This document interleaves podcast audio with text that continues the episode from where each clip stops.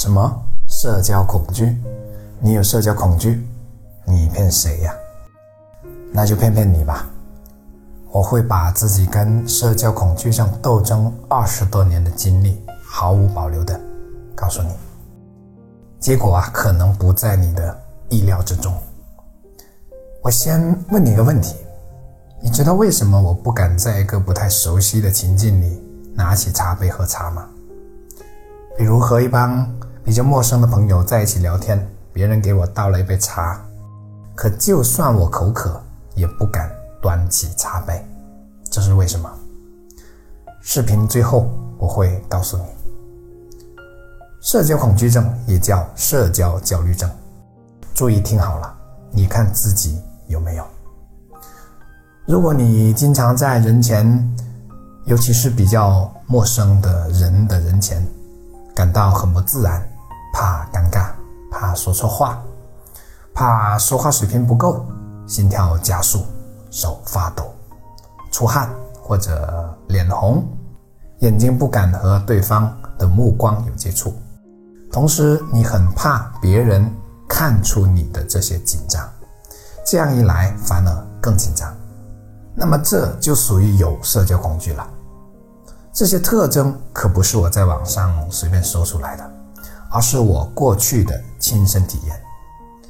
接下来的故事虽然讲的是我，但说的也可能是你，因为背后的心理是相通的。我最早应该是在镇上读书的那一年，发现自己有社交恐惧的。那时我上五年级，因为村里的小学上到四年级就没有办了，所以需要转到镇上就读。那个学期末，我的家庭报告书里的分数呢很漂亮，但在老师点评那一栏，有一句话令我印象深刻，记到现在。上面写着：“过于内向，不善于与人交往，可谓一针见血啊。”那一年应该是一九九六年，可以算是我和社交恐惧症做斗争的元年。其实我从小到大都怕家里来人，如果家里有人来，我就把自己关在房间里不出来，尤其是我不知道来的人是谁的时候。有尿都憋着，而且那时流行的家教文化是你必须懂叫人，你不叫人呢，那是很没有教养的。可能因为长期被这样的教导影响，而我自己呢又是那种没什么记性的人，所以加重了我见人时的胆怯心理。比如在路上远远看见同村的长辈走来，我就要提前做好充分的思想准备。并在脑中反复预演，因为怕叫错人，怕尴尬。再来说回那本家庭报告书，在那以后我就发力了。五年级我做什么班干想不起来了，但可以确定的是，我在六年级当起了班长。这不是成功逆袭了吗？如果这样的话，这个视频就讲不下去了。来喝杯茶，我们继续。初中我到了镇上的中学就读，初一被分配到了普通班三班，做什么班干忘了，好像是组长吧。初二开始被分配到了重点班一班，初三又当起了班长。这看起来是不是很励志？这下该逆袭了吧？远得很。那既然你说你有社交恐惧，又怎么会被推选为班长的呢？我认为啊。这和我之前的那个家庭报告书有关。我是一个完美主义者，所以呢，报告书上的瑕疵对我影响才那么大。那是一次鞭策，而且我成绩不差，再加上其他同学似乎不太喜欢当班长，所以我就自己上了。当了班长之后，我的社交恐惧感其实是加重了的。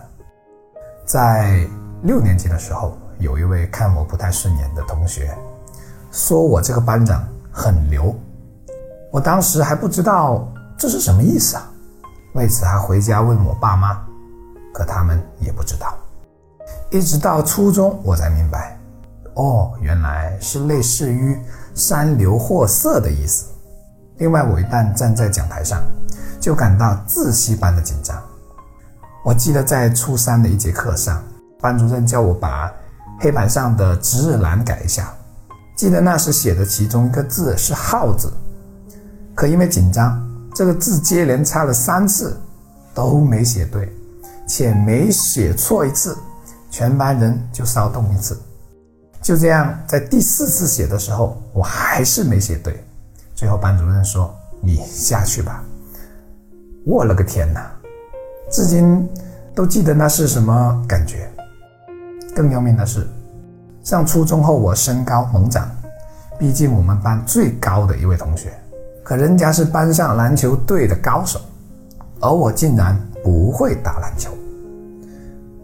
正因为这种对比和落差，所以我特别怕被叫去打篮球。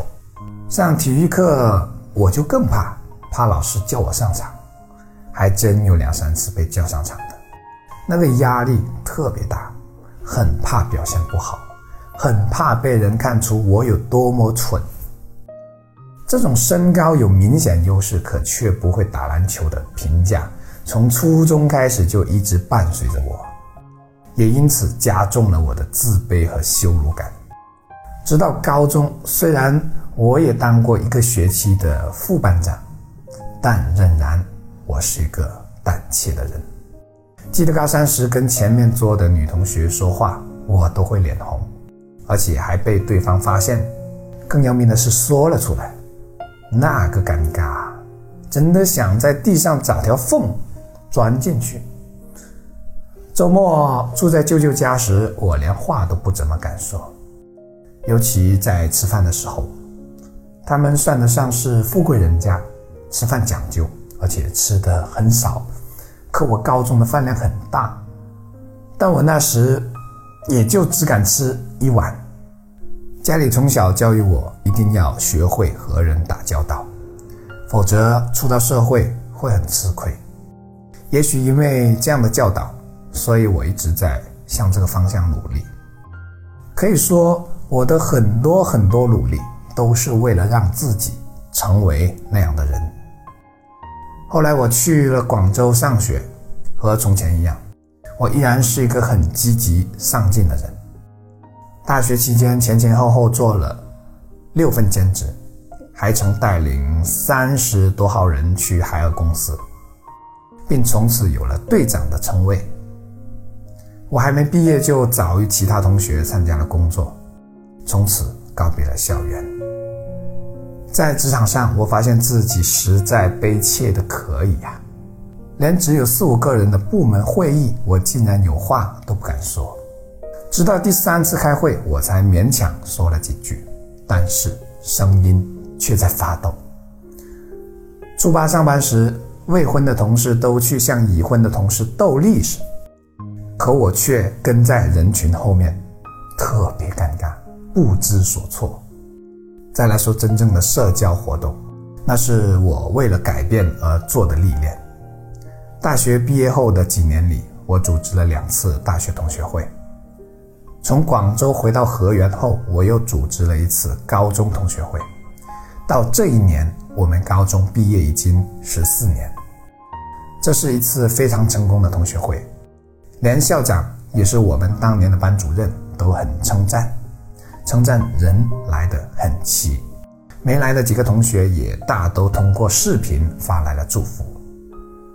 同学会下午场即将结束时，我突然加了一个环节，那就是我带领全部组织者上台，以我为主导。